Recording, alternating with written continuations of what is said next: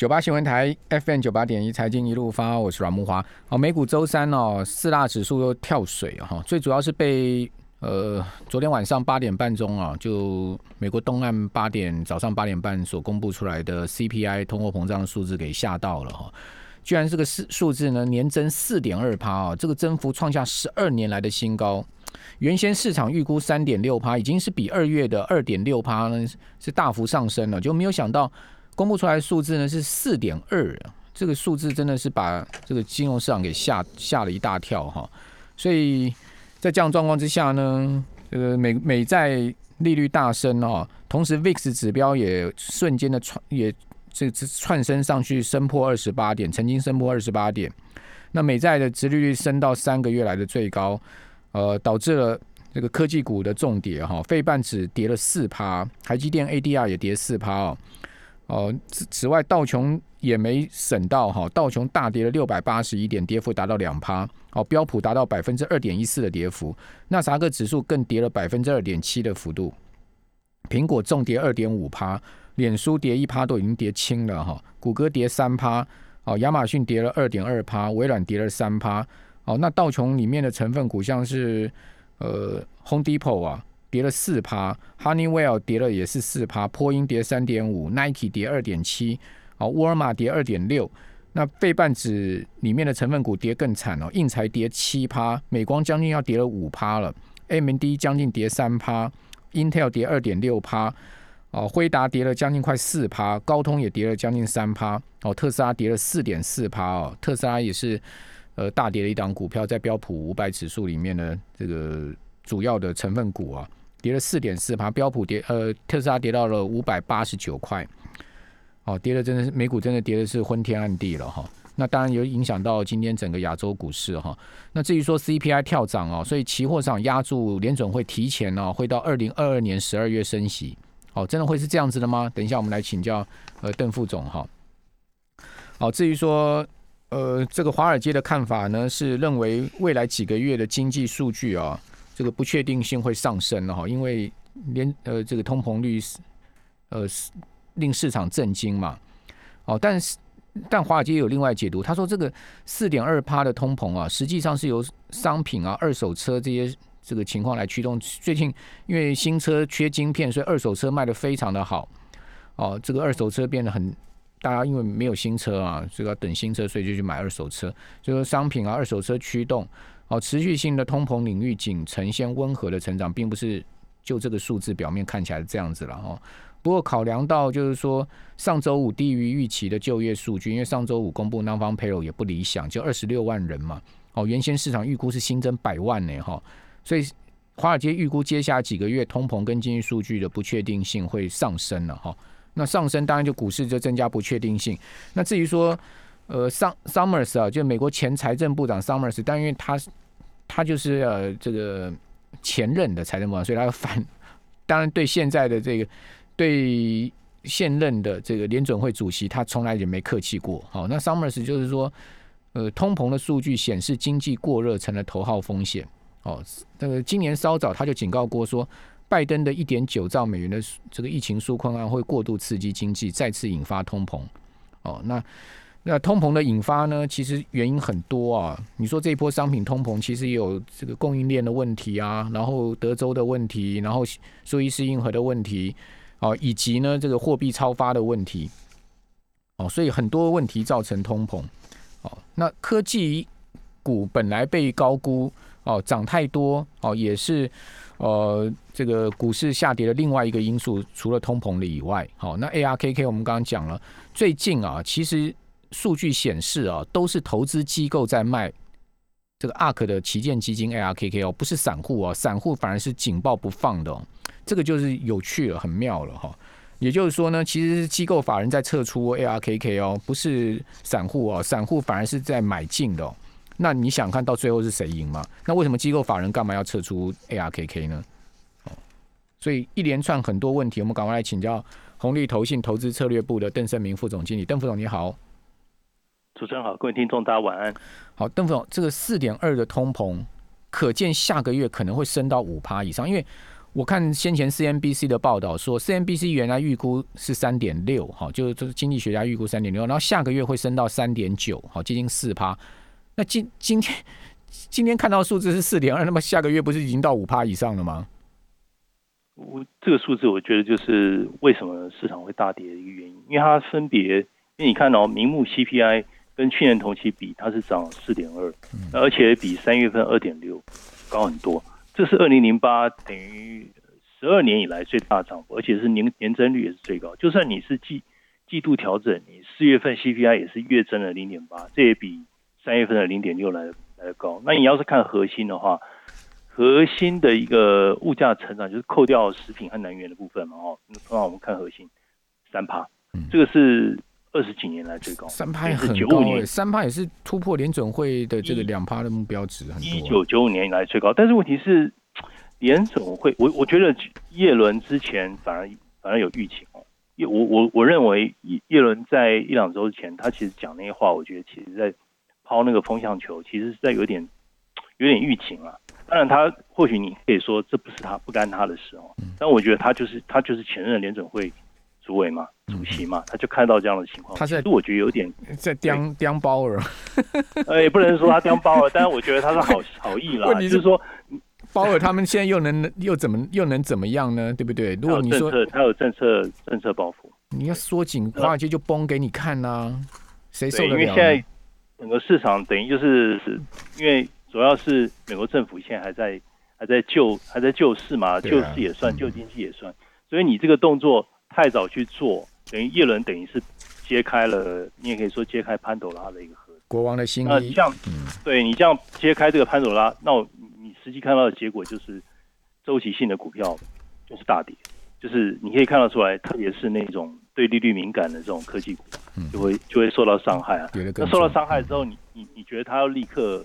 就立刻反转上来没那么快，嗯嗯，我觉得，而且你现在市场哦，短期因为这种通膨原本大家都认为是啊通膨预估预估通膨不是实际的通膨，但你现在看到的就是通膨，通膨就是拉起来，那通膨拉起来，联总会那当然啦，就是联总会有一个有主流的联总会的认定，他的看法是说这是一个他不会 sustain，而且他们觉得就是说，哎，我之前我本来就希望说我我我我期待这个呃核心通膨要要拉起来嘛。那通膨通膨的均值要拉到两个 percent 以上，就算你超过两个 percent 以上，我我弥补过去物价涨幅没有达标的缺口啊，那本身的市场本身你你现在看起来对这个跌势跌那么猛烈，市场对通膨有没有焦虑？非常焦虑。那这个部分就是跟联准会之之间，我觉得很大的一个是 gap。你要讲就是经济状况好的都是事实，然后企业获利持续上修，问题是。你看这一期的一个财报季就是公布起来哦，要是跟过去十几年去比的话，这一次财报季算是过去数年到十数年来讲算是非常好，击败预估，而且整体的成长状况是那是很棒。但你看股价不太涨，就是等于是你你是比较高基期之后，等于是你要更好，等于大家在看后面。而且你看今年那个财测盖牌的比例相当高哎，就是说所谓盖牌意思就是它它不估了。我我告诉你，就是我这一季度的状况，然后未来怎么样？我我我我我我的一个呃掌握度不是很高，盖牌大家是怕盖牌，微软就是微软的云端都盖牌了。你这样盖牌的话，等于就是我的呃不确定性或是透明度下降的话，市场不喜欢这种东西，不喜欢不确定性。那现在唯一就是让市场觉得好像感觉比较好的，您刚刚讲就是也不好，就是张莫斯讲说你这样的话等于就是。拉拉得更高，贝斯拉得更高，不理想。可是基建法案还有这个之前救市计划，这个加起来就是四兆多。嗯，这个就是促使美国景气持续复苏的一个原因。不钱也还没撒下去啊，那个国还没撒下去啊，不同意啊，还没撒下去。嗯，所以你看，像高盛他的看法就是说，哎，有可能会会动这种 hint，就是说可能呃不会在六月份立刻就告诉你说啊，我可能会动动联总会，就是说我我货币政策会。转旋跟张，他就暗示，我觉得不至于，他们觉得不会这样。然后年底前第四季更是不可能直接 QE tapering，他觉得那是明年第一季的事。但是你看现在市场已经估了，就是二零二二年年底之前大概就是升三次息，等于他的时间往前调了，往前调了几几个几个季，哎，等于就是往前跳，这就是代表市场已经焦虑。嗯，直接的反应就是下。现现在在走钢索了哈，因为一一边是股市悬崖嘛。对不对？你你如果鲍尔金口一开说啊，我们要收紧货币，我们要 Q E taper，我们要升息，华尔街不崩给你看才有鬼了。所以是第一个，一边是股市悬悬崖，然后另外一边呢就是这个通膨悬崖，所以到底应该往哪一边走？这个是一个钢索啊。去去年的经济就是一个悬崖啊。那我们看到了那个经济的反弹，算是历史上，如果说这就是一次的经济衰退，是史上算是数一数二最短的衰退。但是这个衰退完反弹之后，是不是又是一个很快的 step back？是不是就是这个经经济周期是不是又是史上最短？我真觉得知道，现在不太。嗯我真觉得我们这一代人何其有幸，又何其不幸。何其有幸，就是我们可以看到这么多。让我们瞠目结舌的事情，而且都很期待后面会的发展，什么股市啊、好货币啊、通膨啊。何其不幸的是，我们又碰到疫病，又碰到这些这个世纪的大灾难。所以，我们到底应该怎么去思考我们的人生呢？就是何其有幸，何其不幸。所以我宁可用正面的角度去思考，不是何其有幸，对不对？你你你看年总会他的那个他的核心的看法，像是他的副主席 Richard Clarida，他就说很经典，他就说。四月份 CPI 增幅虽然惊讶，但是还不到收紧货币政策的时候。他怕的是上礼拜五的四月非农就会才二十六万，对啊，这这这也是一个很奇奇妙的事情。这等一下下一段来请教你。对对，像叶伦的看法这么对，南方 payroll 这么烂，这么烂，通膨又那么……叶伦看法完全跟他颠倒哦。叶伦是说，哎，那个数字只是一期的数字，下个月就涨给你看。高盛也是这样认为。所以，我觉我觉得美那个 Clarida 不是这样看。我觉得美国财政部啊，白宫现在目前的这个幕僚团队哈，跟联准会似乎是不同调哦。这个是很妙的一个情况，是拜登很不爽鲍尔吗？还是怎么样？好，我们这边先休息一下，等下回到节目现场。九八新闻台 FM 九八点一财经一路发，我是阮木华。印度的疫情持续严重哦，世卫组织呃说啊，印度占全世界上周新增病例啊一半以上哦，而且呢，新增的死亡病例是达到了全球的百分之三十啊，比如说十个里面有三个因新冠而死亡的是印度人哈。那印度的新增确诊病例二十一天高于三十万例哈。然后另外呢，邻国也被波及啊。尼泊尔现在目前的确诊率逼近百分之五十哦，尼泊尔的确诊率逼近百分之五十，这个很可怕的一个状况。哦，那印度现在目前每一百人当中呢，分别仅有十一点二三人，呃，对不起，只有九点九人接种过一剂的新冠疫苗。哦，那远低于美国的四十五点八八人。哦，那不过。如果照这个数字来讲，台湾就更低了。台湾台湾一百人中有多少人接种接种过疫苗？我看应该没有没有没有超过五个吧。哦，那尼泊尔一百个人中呢，只有七点一八个人至少接种过一剂的新冠疫苗。好，那疫苗到底会不会对抗病毒有效呢？这可能也是另外大家要去持续关注的焦点哈。那是美国的这个 CPI 到底是怎么样状况呢？它核心 CPI 刚刚副总讲了嘛，是创下雷根担任总统时期以来的最高的纪录了哈。那这个当然就冲击到美股啦、美债啦哈。那核心 CPI 是是增三趴，月增是零点九趴，年增三趴，月增零点九趴，创下一九八一年就雷根当总统以来最大的月度增幅。原本市场预期核心 CPI 是二点三，好，呃，年增二点三，月增零点三。哦，不过市场的另外一个解读了，就是说到底是什么样的 setter 哈，让这个物价大幅的上，美国的物价大幅上。第一个呢，运动赛事的票价月增十点一趴，哦，比如说那个各种运动赛事。另外，机票、旅馆的价格呢，月增也达到十点二趴跟八点八趴。还有呢，就是因为晶片短缺，四月的电脑二手车的价格月增了五点一趴跟十趴，这二手车涨十趴，哎，这涨很多哈。哦，但这个。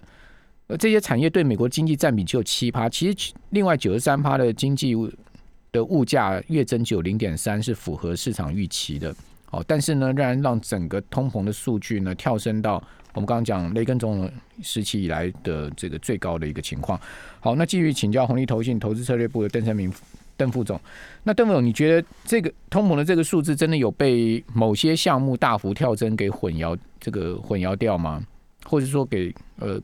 被被这个整体拉升的一个情况，其实我我觉得通膨它实际状况，它它看起来就是被，我觉得就是应该是这么讲，就它之前备料有很多，它的库存是低的嘛，那我们之前我记得上礼拜有呃上上礼拜有提到，就是大宗商品的部分，你看像不管是你是工业工业的原物料，或是像铜，它的那个库存比都是相当低，等于就是我觉得其实是整个需求猛爆。嗯嗯，需求的话，你说有没有有没有回到二零一九年，就是 COVID nineteen 之前那个时候最高的高峰？其实不见得有有回到那个高峰，但问题是低基期很低，去年几乎都没有在备料。那我觉得现在就处于那种等于备料不及，然后呃大猛爆报复性整个整个大反弹，所以我觉得供不应求走升，我觉得很合理耶。我觉得像你看那种消费需求回温，也是碰到半导体供应供应链在在疫情疫情期间遇阻嘛，所以我觉得这些物价，我觉得。走升是合理的，其实这个部分我我某种程度比较站在联总会的角度去看这个事情。嗯那联总会你要的不就是这个东西吗？那但市场你真的碰到，我觉得会焦虑的原因，其实是因为股价走走的比较贵，就是大家心虚，就是碰到这个状况心虚了，然后估值过高了。对对对，你自己心虚，你看呃财报这么漂亮，为什么你你不继续买了呢？你而且你是变成是大公司 FA，你这个尖牙股它。一下就罗列四五百亿的美元去回购自自己家的库藏股，他就知道他他要他要这样去做撑股价嘛，他也知道那个东西，而且他还盖牌自己的猜测，所以我觉得就是机器高，股价涨多，纯粹是这样。那市场对通膨还是焦虑啊，因为你你你你去年没有看到这样涨成这样子，现在这样你你接下来股市又涨到天上去，那你接下来是不是联准会一一松口完了，那市场就就就。我觉得其实就是这样，我觉得就是机器，就是现在的地点跟站的位置跟去年就是不一样。你现在就基本上从去年的机器年标普标普五百就是涨九成，你你那个低的拉起来拉的非常非常高。这也说明了为什么最近台股暴跌嘛，因为机器也是高嘛，一一万七千点怎么会是低呢？对不对？那所以说那些一跌就跌一千点这样子，两千点这样给你跌下来。对，那你像跌下来。的话，它可能就进入一个比较呃整理的一个架构。那接下来就是你你等它就是消耗掉它那个等于就是之前那些浮额，我觉得就是就是真的要去消耗。你就是不要不要再继续太太投机去看待这个事情。然后你长期来讲，还还有什么东西有机会？就是说你机器可能比较低的，这是这个，或者是说，哎，你还是有基本面，你你本质很好，然后你还是有成长性，成长性成长股不见得就完蛋嘛，就是你可能。你可能还是要有基本面很强劲的资产，负债表或者说你你东西是看得见，然后最好机器不要太高，像像有一些机器太高了，现在就是市场就比较没那么嗨，对，要不然你价格你你修正给我看。啊，你苹果修正一波，你苹果股价跌回九十，你看你看要不要买？对不对？你苹果股价如果跌回九十，我肯定我要买的啊。哦，你现在你现在一百二十几块，一百三十几块，肯定大家觉得贵。那你跌回九十呢？对不对？哦，这个当然只是比喻啦，我不是说苹果一定会跌回九十，我不知道了哈。好，那高盛怎么看那个 non-farm payroll 的 puzzle 呢？因为他其实认为就是。他觉得是季节性因素。我简单讲，就是他觉得就是季节性因素影响影响蛮大的。就是他他这个季节季度季节季度的一个修正比，就是呃疫后 COVID-19 疫后的那种反弹，我觉得他他被有点被好像搞混了盖过去了。还有一点就是他觉得可能就是呃在五五月六月开始，这个数字其实。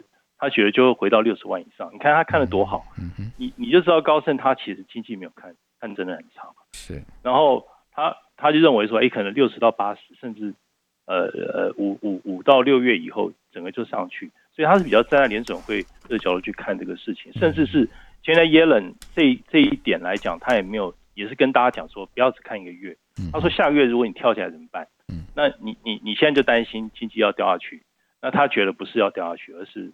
而是你，而是而是而是基本上是你不能只看一个月。嗯。但是我刚刚前面讲那个联总会副主副主席，可能不见得是主流啊，就是 他可能是一个意淫，跟别人讲起来的东西就不太一样。他就担心这个数字是掉下去，所以你就是大家各有各的看法。但是我觉得高盛他主要在讲是说，你有很多的有很多的那个劳动，你你你你这个数字啊，就是说，其实你可以看他。呃，整个南方 payroll 的一个状况，在 COVID nineteen 之后，现在你你讲的不是回到等于不是说新的那个，比如说影响最大，像服务业占比很大，对不对？或者说你回复之后结构性上比较脆弱、比较 low pay 的人，比较有机会呃加薪。那另你有注意到有些人是就不回来，他提早退休了，所以他事实上从那么低的那个呃劳动参与率，现在等于是大幅成长两两成到六成以上。他觉得劳动参与率未来未来就是顶天就是六十几趴，他觉得有有机会这样，所以他不觉得那个东西是会是很大的问题。因为很多人就干脆就借了 COVID-19 就不要不要回来，所以劳动供给其实是很吃紧的。他觉得这个部分其实不会是非常非常大的问题，这可能是高盛看多了一个，我觉得背后一个我觉得还有啦，你一直在发支票，谁要谁要工作啊？还有一个，对对对，就是九月之前，你还是每个 我都有支票，我就可以过日子了。三百块美金呢？对啊，对对对，他觉得那个那个因素在啊，我当然不要去，我当然不要去上工啊。我而且我如果说。我是比较 low pay 的那种，哇，那个那个那个那个覆盖率更高。对，那高配的人反而觉得，哎，我我还是有差，我还是要去上工啊。嗯你不够支付我支票，每个月我给的钱还不够不够领，还不够去付了，所以我还是要去上工。所以 low pay 的人觉得很 OK，太棒了，我我不用去上工，我在家里在家里休息两个季度。所以他觉得时间过去了，你要看的准要八九月份之后。可是股市不能撑到八九月，你现在这东西就提前先担心。先反应了，就这样，我觉得就是两两派的一个论战。不过股票市场真的很难预估了，它到底是会怎么发展，实在没人可以猜得准哈。我们只能说，我们就是边走边看了。好，我们非常谢谢邓副总啊，帮我们解读了一些重要的美国最近的经济数据哈。好，听众没有这个最近疫病的问题，然后股市的问题，搞得大家心烦意乱嘛，对不对？不过还是要跟大家讲，大家还是要。自己要去哭荡哈，安定一下自己的心神跟精神，然后这个其实，呃，人生都是这样子一路都要走过的嘛。好，非常谢谢大家。